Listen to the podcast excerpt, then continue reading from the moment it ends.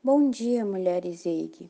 Meu nome é Marico, sou da EIG São Paulo e eu queria compartilhar com vocês uma reflexão baseada em 2 Timóteo. Paulo, quando está escrevendo para Timóteo, ele fala assim: Essa lembrança preciosa me leva a outra, a integridade da sua fé, uma fé rica, transmitida por sua avó Lloyd, a sua mãe Eunice e agora a você. Queria me concentrar nesse trechinho sobre a avó Lloyd e a mãe Eunice. Exemplos de fé, professoras na teologia cotidiana, mestras na arte do viver. Vó Lloyd e mãe Eunice, que passaram a fé por meio de ensinamentos para Timóteo. Em tempos de pandemia e distanciamento social, com perdas de diversos entes queridos e afastamento de outras pessoas que a gente ama, a saudade e a memória batem mais forte com lembranças e afetos. Minha mãe e minhas avós.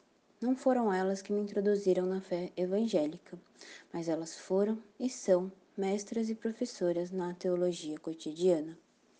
Minha mãe, mestra do amor incondicional e da mordomia da criação, dá muito nó em diversos teólogos. Cuida do gasto de água e de luz, de tal ponto que ela prefere lavar as roupas na mão do que da máquina de lavar. Aproveita a água de todas as formas. Ela é apaixonada por horta e após 60 anos conquistou um terreninho onde ela pode plantar.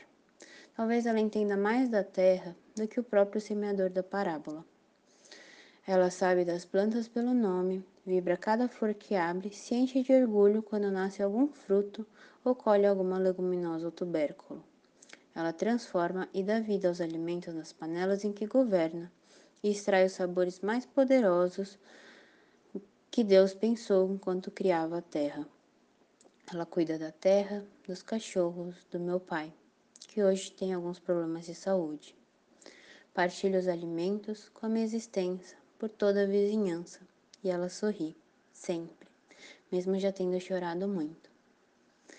Talvez a rua tenha a face da minha mãe. Minhas avós, Kesako e Yoshiko, ambos vieram por essas terras desconhecidas.